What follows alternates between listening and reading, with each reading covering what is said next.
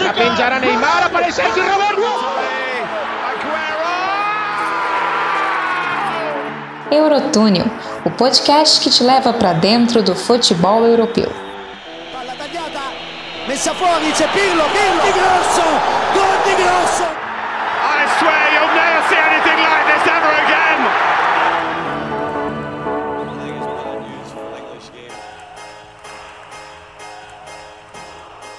We're not creative enough, and we're not positive It's enough. coming home, it's coming home, it's coming, football's coming home. We'll go on getting back, it's on getting back, it's It's getting back, it's coming getting back. it's coming, football's coming home. It's coming home, it's coming home, it's coming, football's Salve, salve você que está ligado já no boletim de hoje aqui do Eurotúnel. Hoje a gente está no ritmo dessa música que acabou de tocar e eu já vou chamar ela diretamente para fazer a pergunta. Jalile Elias, o futebol está voltando para casa, minha querida? Muito bem-vinda. The football is coming. Claro que está voltando. Será?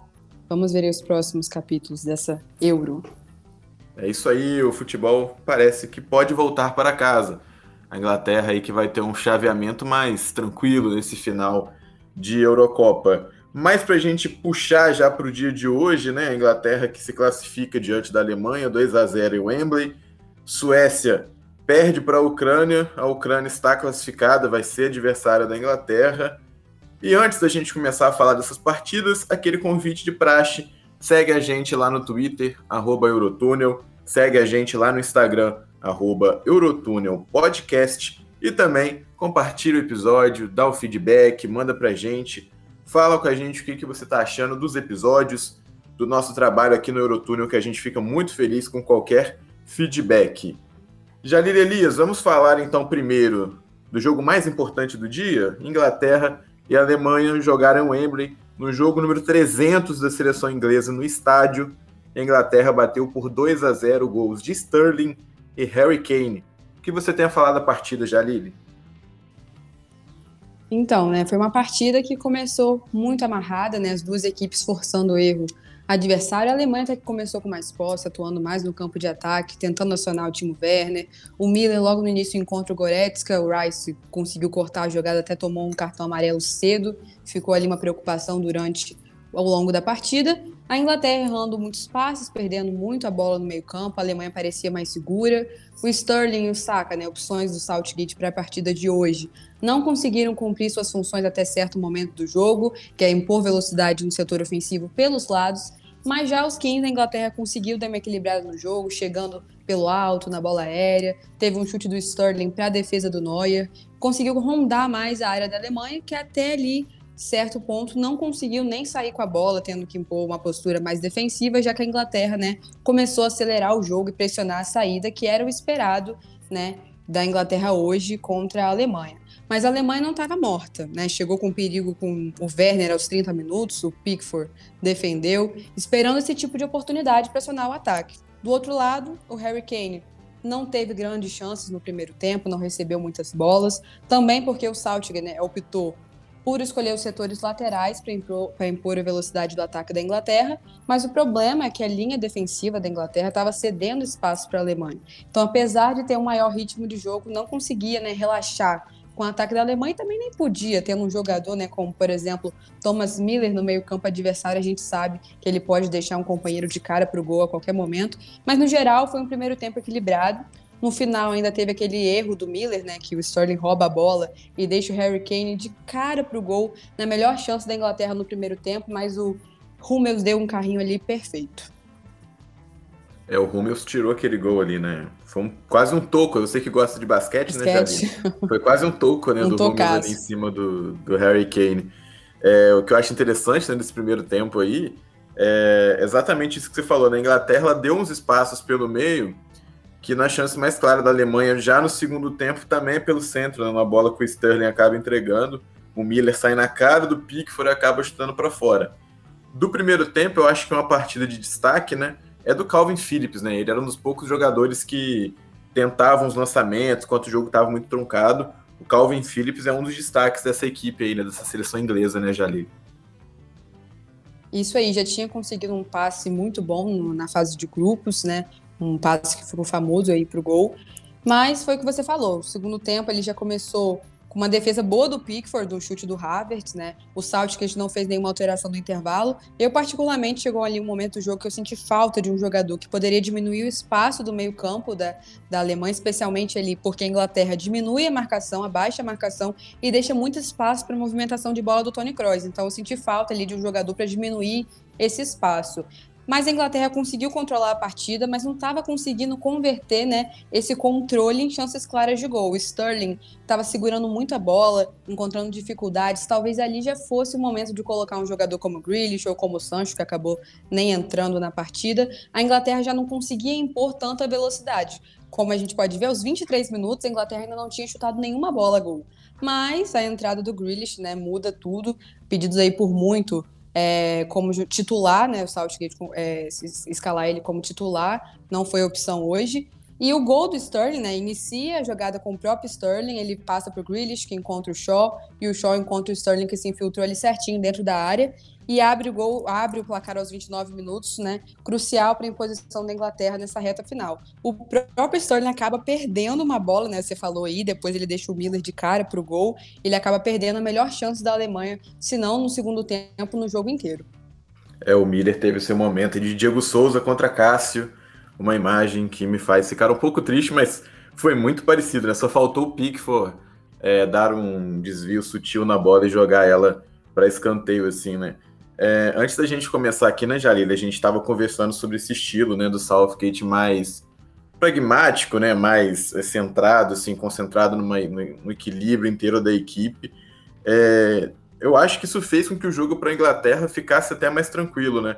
apesar dessas chances da Alemanha, a Inglaterra não parecia que perderia a partida é, em nenhum momento, assim, né? A Alemanha teve suas oportunidades no início, mas o controle maior foi da Inglaterra. Você acha que essa opção do Southgate, por não colocar, né, Sancho, Rashford, Mount, Grealish, é justamente para fazer com que a Inglaterra seja mais equilibrada na partida? Olha, acredito eu que sim, né? São jogadores com muita qualidade. É como se a Inglaterra tivesse duas equipes titulares, né? Você olha a equipe principal, olha o banco, são jogadores muito qualificados. Eu acho que o Southgate, né, apesar de ser muito criticado por demora de substituição ou até pelas escolhas para o 11 inicial, eu acho que ele sabe o que ele está fazendo, assim. O Grealish hoje entrou, mudou totalmente, né, a, o rumo da partida, ele participa dos dois gols, ele e o Luke Shaw, que realmente aí tá fazendo uma temporada tão, é, uma Euro tão boa quanto foi a temporada no Manchester United. E assim, eu acho que é exatamente isso. Eu acho que ele sabe o que está fazendo, conseguiu dar uma equilibrada e quem sabe vem depois aí com um jogador como o Sancho, como o Grealish, ou até mesmo Jordan Henderson, né, que entrou também nessa partida, o Rashford, que eu particularmente não vejo como a, a melhor opção hoje. Acho que para ir como é, peça-chave, né, para uma válvula de escape aí numa possível é, se encontrar uma possível dificuldade dependendo da partida. Acho que ele sabe o que está fazendo, ele sabe encaixar bem os jogadores, é, as, as, circunstâncias né, do jogo. É isso aí, finalizando nessa partida entre Inglaterra e Alemanha, trazer algumas curiosidades, né, uns fatos assim da partida que são bem legais sempre da gente trazer, né? O, o Pickford, né, com quatro clean sheets na competição, né? É, hoje, principalmente naquela bola do Havertz, ele faz uma defesa que um goleiro maior. O Neuer faria aquela defesa com muito menos plástica que o Pickford. Ele adora dar um salto, um pulo. Ele, ele ama. Ele, o, o Fernando Henrique, goleiro do Fluminense por muito tempo, do seu Flusão, Jalil Elias, também adorava esse tipo de defesa, né? É o Thiago da Amaral. Não, é o Thiago da Amaral, nosso, nosso querido ouvinte, colega, parceiro nosso. Ele fala né, que a régua dele de bom goleiro é ver se o Fernando Henrique pegaria aquela bola com o pé ou não. Então, é, Pickford aí tá seguindo na escola Fernando Henrique. Tem, tem que conquistar muitas coisas ainda para chegar onde chegou Fernando Henrique, o Jordan Pickford. É, brincadeiras à parte, Harry Kane está a três gols de alcançar Gary Lineker como o maior artilheiro da Inglaterra em grandes torneios, né, Copa do Mundo e Eurocopa, e está a dois né, de pegar o Alan Shearer, que tem nove, Gary Lineker tem dez e o Kane tem sete, ele que marcou hoje. Finalmente marcou seu gol no belo passe de Jack Grealish. O Sterling também vem de novo com Gary Lineker nessa parada toda. Ele é o segundo jogador a marcar os três primeiros gols da Inglaterra num grande torneio, desde Gary Lineker na Copa de 1986, aquela que a torcida da Escócia idolatra Maradona por conta de La Mano de Deus e todas as outras questões envolvendo Maradona, Inglaterra e Copa de 1986. A Inglaterra né, se classificou, está garantida nos quartos de final, e depois, três horinhas depois, porque ainda foi para prorrogação, vamos para mais um tempo extra, né? O quarto tempo extra dessa Eurocopa, oitavas de final. Oito partidas, nós tivemos quatro prorrogações. É algo que nunca tinha acontecido, até porque nas Euros até 2016, né? Ou seja, até 2012, na verdade, não tinha é, oito, não tinha oitavas de final, né? Só em 2016 que começa nessa esse esquema com 16 equipes né, no mata-mata. E o recorde era de três, né, que foi justamente em 2008, e agora a gente tem aí é, nas, nas, quartas de 2008, e agora a gente teve quatro prorrogações. A Ucrânia saiu na frente com o Zinchenko, uma ótima bola que lembrou muito Quaresma, assistência do Yarmolenko, de três dedos, botou nos pés do Zinchenko, que chegou e bateu firme, botou lá dentro. 16 minutinhos depois, o Forsberg bota para dentro do gol também, passe do Isaac, bola desvia na finalização e entra e aí a partida vai ficando enrolada, um jogo às vezes até meio feio, meio truncado, meio sonolento.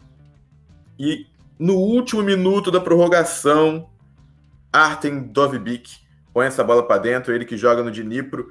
Aos 122 minutos, a Ucrânia conquista sua classificação.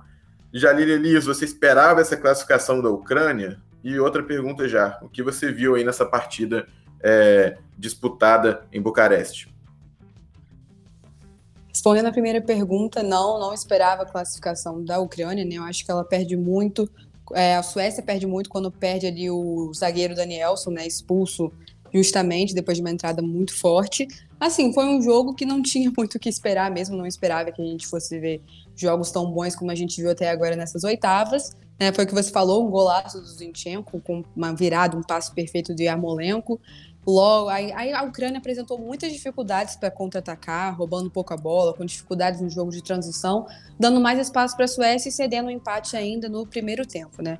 A Ucrânia começou melhor, marca o seu gol, mas depois praticamente só deu Suécia, uma equipe mais organizada, com um coletivo mais qualificado, conseguindo chegar ao ataque com mais qualidade, né?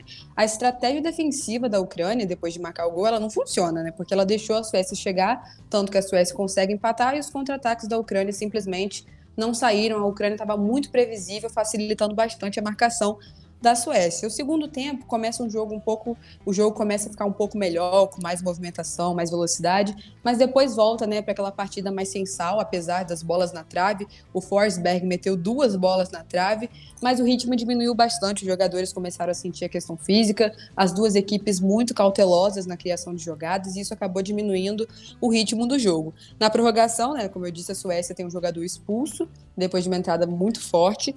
E depois disso, a Suécia se fecha e espera as chances nos contra-ataques. Né? A Ucrânia, mesmo com o jogador a mais, ela não conseguia se impor no ataque de fato e pressionar a Suécia. Mas nos acréscimos, né, no segundo tempo da prorrogação, conseguiu o segundo gol, evitando os pênaltis e garantindo sua vaga nas quartas de final. O Shevchenko, né, ele coloca o Arthur Dovbik logo no início do segundo tempo da prorrogação e é o cara que faz o gol salvador para a Ucrânia. E a Ucrânia que joga né, a sua terceira Eurocopa em seguida, né, jogou em 2012, 2016, 2020, é a terceira Eurocopa da história da Ucrânia, né, lembrando é, que a Ucrânia pertencia à União Soviética, né, então tem toda aquela questão lá atrás assim de que demorou até como um país independente, no né, território ucraniano, é, a nação ucraniana é, disputar euros. Em 2012 o Shevchenko estava como atleta, não era mais o seu prime moment, não, é, não era já o Shevchenko em sua melhor forma física e técnica. Já era um, foi o ano que ele se aposenta, na verdade, né, 2012. Mas Shevchenko ainda faz história levando a Ucrânia aí pela primeira vez até as quartas de final dessa Eurocopa. Destaque da partida, na minha opinião, foi Zinchenko com gol e assistência. Para você também, Jalil? Para mim também. Zinchenko, né, com golaço. Para mim ele foi o melhor jogador da partida também. É o Zinchenko que marca aí o é, se torna né, o quinto jogador do Manchester City a marcar gol nessa Euro. Isso a gente fica lembrando, fica brincando, né? Quase em toda a partida aqui no boletim. Pô, outro gol da Atalanta, é mais um jogador da Atalanta fazer gol, né? Temos Pazalit, tivemos Pessina já duas vezes.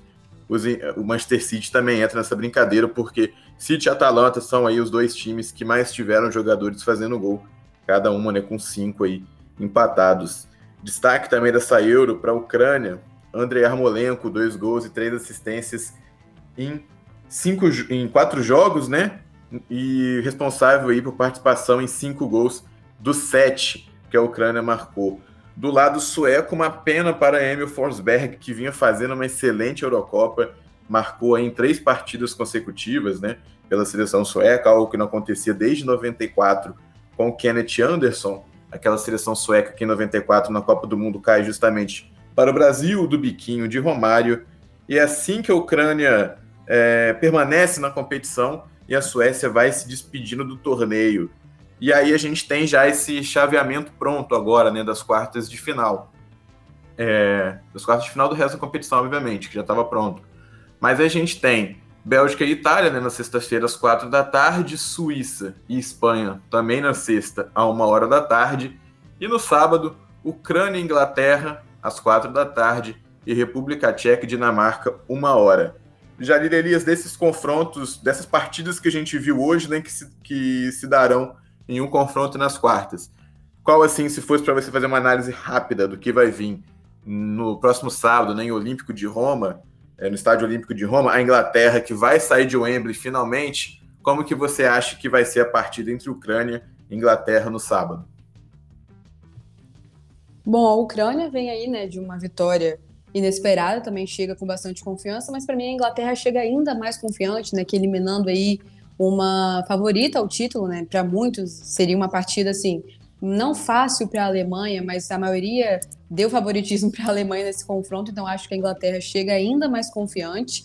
Lembrando aqui, né, que essa eliminação da Alemanha é a redenção de Garrett Southgate, né, em 1996 na Euro, na semifinal entre a Alemanha e Inglaterra, ele, a, a partida termina em 1 a 1 no, na, no, tempo normal e na prorrogação. Nos pênaltis, o Southgate acaba perdendo o pênalti decisivo, que culmina aí na eliminação da Inglaterra e classificação da Alemanha à final contra a República Tcheca. Então, assim, redenção do Southgate, eu acho que a Inglaterra chega mais confiante. A Ucrânia, claramente, é um adversário inferior e acredito eu que vai dar a Inglaterra. Isso aí, estou de acordo. Eu também acho que é, o negócio da Inglaterra vai ser, eu acho, a próxima fase, né? República Tcheca e Dinamarca.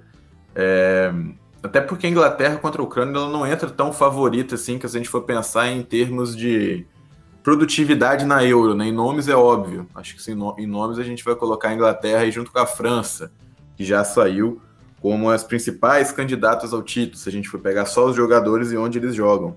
Mas em termos de produtividade, a Inglaterra não chega com tanta, com tanto favorecimento, assim, com, com um nível de favoritismo tão grande contra a Ucrânia, que tem feito uma, uma Euro bem aguerrida até aqui, né? Vamos lembrar daquele resultado contra a Holanda, que vai buscar na raça ainda, hoje a mesma coisa, então vai ser um belo confronto aí nessas, nessas quartas de final. A Euro está acabando, meus queridos, teremos aí apenas mais quatro datas pela frente, né, praticamente, cinco datas.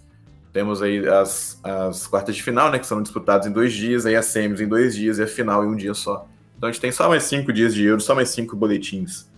Tá triste com a notícia, Jaline?